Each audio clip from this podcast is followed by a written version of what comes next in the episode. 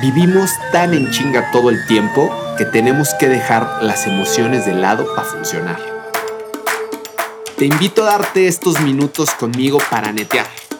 Netear sobre esas cosas que nos incomodan, aceptar en dónde estamos metidos, compartirte mi perspectiva y mi diarrea mental, porque a todos, a todos nos ha cargado el payaso.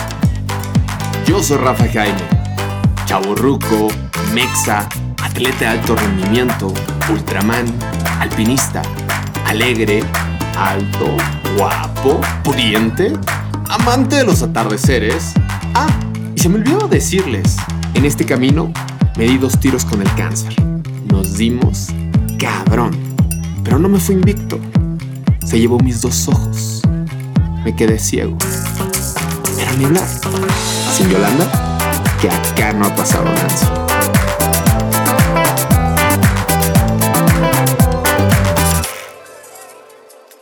Esto es Sin Yolanda, Sin Yolanda con Rafa Jaime. Hola mis Yolanditos, ¿cómo están? Qué bueno que nos estamos escuchando acá, qué bueno que le pusieron play. Porque, ¿saben? El día de hoy, este episodio tiene para mí un significado importante, relevante. Me pongo en un estado de vulnerabilidad y es algo con lo que sigo trabajando. A lo que me refiero son las pérdidas.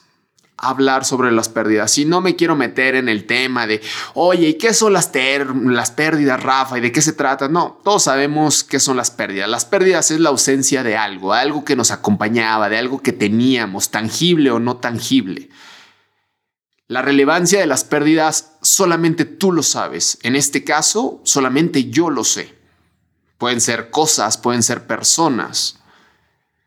La pérdida de la que les estoy hablando fue mi madre. Tiene un poco más de un año que murió y si bien a lo largo de mi vida he tenido grandes pérdidas, jamás había enfrentado algo como esto. Y les voy a poner un poquito de contexto, les voy a platicar un poco para que vayan entendiendo como yo este proceso de las pérdidas. Si bien muchos de ustedes ya conocen mi historia, ya saben por algunas cosas que he pasado, porque me he enfrentado al cáncer, que si bien este cáncer me ha llevado a que pierda la vista poco a poco, digo poco a poco porque a los 5 perdí mi ojo derecho, a los 18 pierdo el ojo izquierdo, aquí podríamos pensar que tengo una de las pérdidas más importantes de mi vida, porque me cambia la forma en cómo iba a vivir, en cómo me iba a enfrentar a la vida, en cómo iba a actuar, cómo iba a transcurrir. Obviamente, ante las pérdidas, tienen que haber muchos procesos, procesos de entendimiento, procesos de aceptación. Existen, obviamente, profesionales que se encargan de darte el apoyo necesario. Y en las muchas o pocas cosas que me han pasado en la vida, que he enfrentado y que obviamente han llevado a esto, nunca he tenido una terapia, nunca he tenido un acompañamiento. Y esto no te lo estoy contando con el afán de decir soy un superhombre, soy chingón y yo lo resuelvo. Creo que, repito, los profesionales están hechos para estos acompañamientos, pero si bien en su momento mi familia no tenía los recursos para acercarme a eso, también yo, yo era renuente a acercarme a alguien porque a veces abrirte cuesta trabajo. Y a gritos y sombrerazos, a chingadazos, a cuestionamientos, a dudas, lo he llevado poco a poco. Entiendes que las pérdidas pues son un cambio de dirección, que las pérdidas pues son una constante en el momento en que tú creces, que tú evolucionas, vas perdiendo cosas. El hecho de, transmutar, de hecho, es, la pérdida de algo. Es reinventarte o conformarte de una forma diferente y te lleva a perder algo. Pero ¿qué pasa cuando una pérdida te desestabiliza? Te saca de tu punto de control. Te genera un caos interno y externo ¿Qué pasa cuando a veces estás viviendo quizá los mejores momentos de tu vida y llega algo que derrumba todo? ¿Qué haces ahí? Justo a mí me pasó eso el año pasado, en el 2021. Como todos ustedes saben, yo me dedico al deporte de cierta manera, a hacer carreras extremas y muy actualmente al alpinismo. En el 2021 fui a escalar una de las montañas icónicas en un proyecto denominado Seven Summit. Estaba en una montaña llamada Denali, en Alaska. Estar allá para mí era un sueño. Era un sueño porque es una montaña que no es barata. Es una montaña que implica mucha logística, que implica un gran esfuerzo físico, prepararte, que implica muchas cosas para poder llegar ahí. Y de manera directa o indirecta por muchos años, trabajé tanto hasta que el momento se hizo posible. Estaba haciendo lo que más me gustaba y me generaba una felicidad, una excitación que no les puedo describir. Realmente era algo que, que me ponía muy contento, que le daba un sentido a mi vida y tenía la oportunidad de en esta construcción y en este proceso compartirlos con las personas que son las más importantes en mi vida, mi familia y mis amigos. Pero en este punto muy preciso, mi familia, mi padre, mi madre, mi hermana, mi sobrino. Y ahí iba Rafa. Rafa iba con su mejor amigo de montaña a escalar el Denali, una montaña en la cual iba a estar alejado de la comunicación por bastantes días, semanas, que llené mi celular de películas, de música, que te vas pretendiendo que cuando regreses todo va a estar normal. Cuando nos fuimos a esta expedición y emprendimos nuestra aventura, una vez que pusimos nuestros pies en el glaciar, se fue esa comunicación de la que les hablaba. No tenía forma de mensajearme con mis padres ni de llamar. Solamente un teléfono satelital, pero costosísimo tener un minuto de tiempo. Así es que me reservé tener una llamada con ellos arriba de la montaña solamente dos veces y por dos minutos. Los días transcurrían allá arriba y todo era increíble. Estaba viviendo un sueño. Estaba contento por todo lo que estaba haciendo, porque disfrutaba todos los días, porque me moría de ganas por bajar y contarles esa historia a mis padres, a mi hermana, a mi sobrino y que se sintieran orgullosos de lo que estaba haciendo. En mi cabeza siempre estaban ellos ahí en los pensamientos. sí, tuve que sortear muchas cosas allá. Obviamente, el montañismo. y de esas dos llamadas que tuve, recuerdo que las dos llamadas se las hice a mi madre, porque mi papá es un caos para contestar el teléfono. Así es que dije, seguro mi mamá siempre me contesta. Y escuchaba esa voz característica de mi mamá energizada, desmadrosa. Hijo, ¿cómo estás? Cuéntame. Y yo, mamá, esta llamada es rapidísima porque cada minuto me cuesta 20 dólares. Así es que solamente te quiero avisar que estoy muy bien, que todo está increíble acá, que estamos a pocos días de hacer cumbre y estamos sanos y salvos. Perfecto, hijo, cuando puedas, comunícate, avísanos. Esas eran las llamadas más o menos en ese tenor, en ese contexto. El día 29 de junio, después de tres semanas de estar ahí arriba en la montaña, hicimos cumbre, bajamos sanos y salvos, obviamente, con muchas historias que contar. Y después de eso emprendí mi viaje de regreso a México. Lamentablemente no pude llegar luego, a casa porque lo que habíamos hecho era algo histórico. Era el segundo ciego en el mundo que hacía cumbre en esa montaña, la denominada la más fría del mundo, una montaña sumamente salvaje pero maravillosa. Y mi comunicación, obviamente, ahí con mis padres era por teléfono, por mensajes. Mi mamá me decía, hijo, ya quiero que regreses, quiero abrazarte.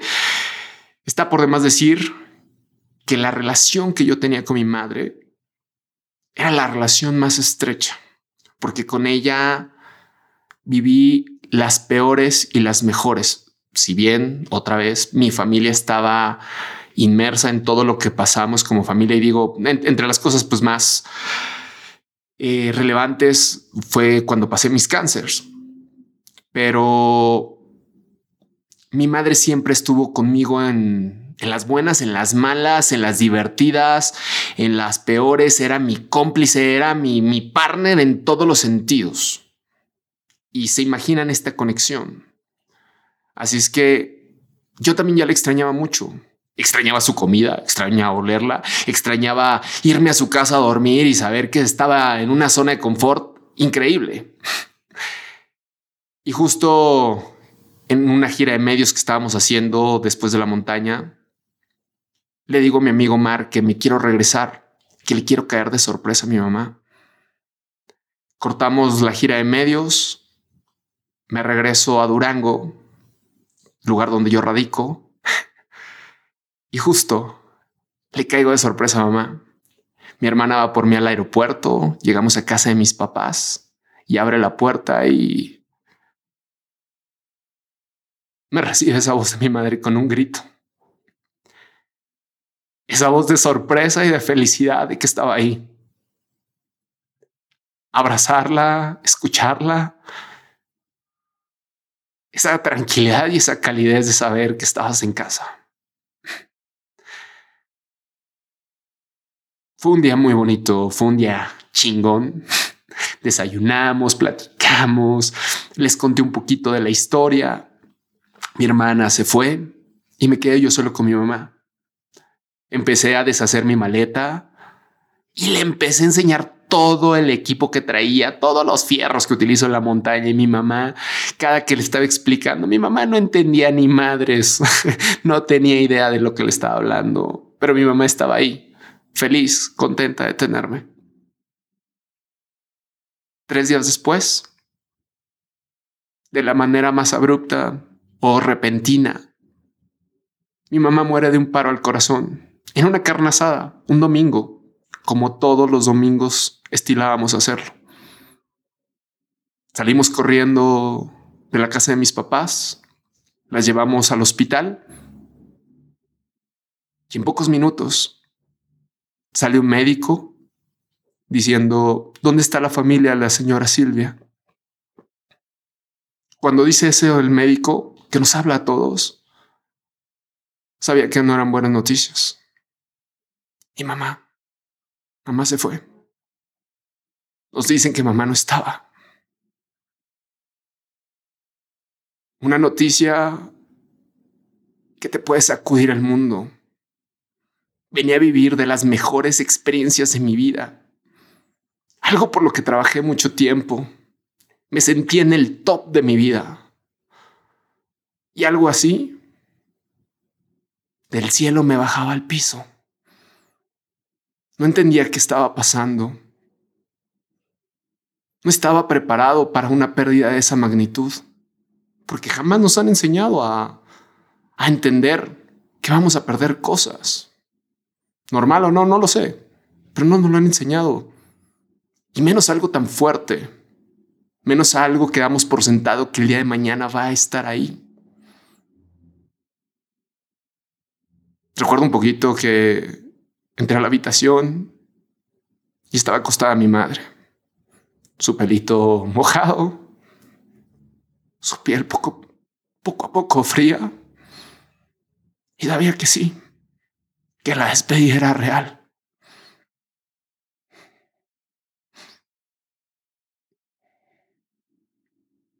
¿Y ahora? ¿Cómo afrontas una pérdida así? Yo me sentía vacío. Sentía que no tenía ningún otro motivo. Me sentía vacío.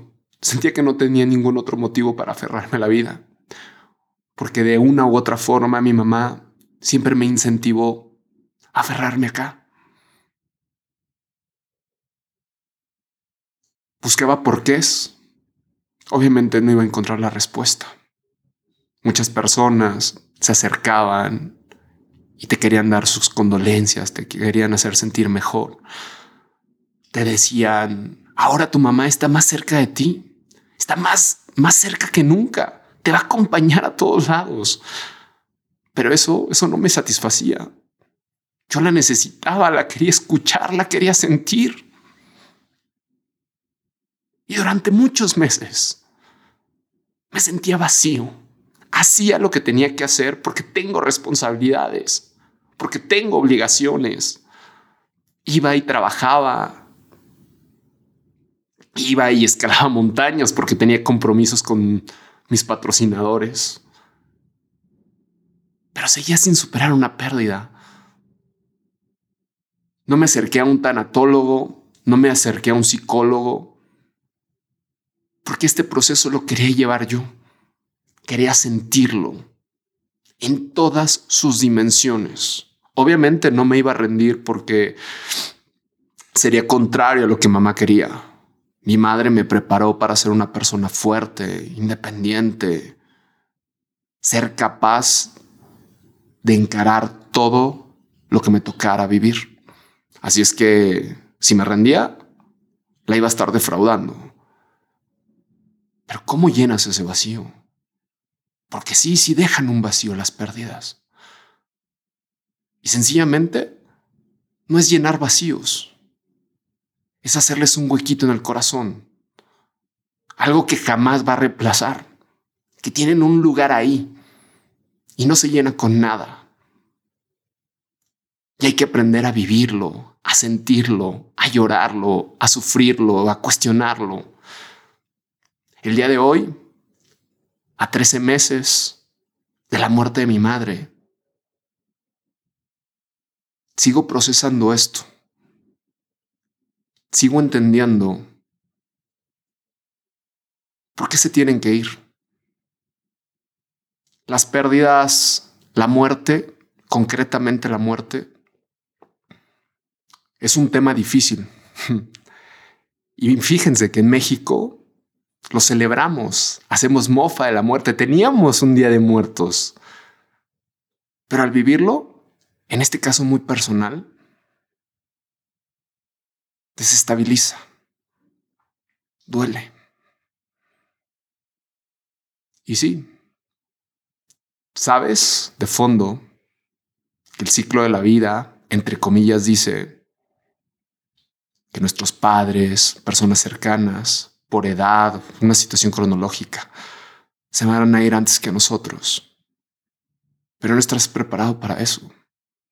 Y siempre te vas a quedar con cuestionamientos. Y si lo hubiera dicho, y si hubiera hecho, y me arrepiento.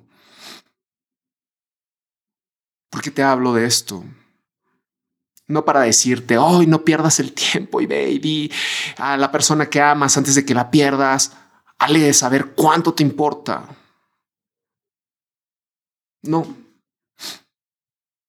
A lo mejor es para ir rebotando, entendiendo que las pérdidas son importantes en la vida. Y son importantes porque nos hacen muy conscientes de todo lo que hemos tenido en la vida. A mí en lo personal, la pérdida de mi madre, al extrañarla, al quererla aquí, también me da la oportunidad de dar gracias. De dar gracias a la vida por haber tenido una persona tan increíble como ella, que jamás me faltó amor, que soy un gran reflejo de ella, y que si no me hubiera acompañado en este camino, quizá no sería la persona que soy el día de hoy, no estaría parado aquí no tendría estas ganas de vivir y que con dolor seguiré mi camino. Las pérdidas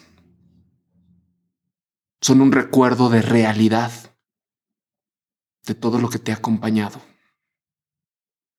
Si tú tienes la oportunidad, si tú quieres, de, de, acompañarte de un profesional, de un tanatólogo, de un psicólogo, algo. Pero también atrévete a vivir todos los sentimientos y todas las emociones que te brindan las pérdidas. Este episodio se lo quiero dedicar con mucho cariño y con mucho amor a mi madre.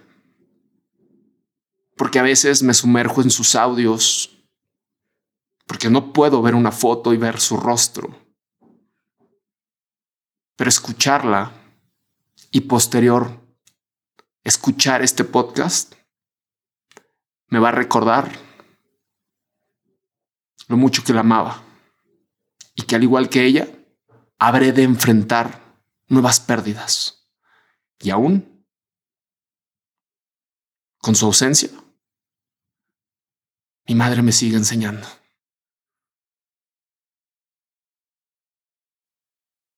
Esto fue Sin Yolanda, Yolanda con Rafa Jaime. ¿Y qué les digo, mis Yolanditos? Aquí se ríe, se llora, se siente, se todo. Gracias por darse este tiempo aquí conmigo y nos vemos, bueno, nos escuchamos la próxima semana.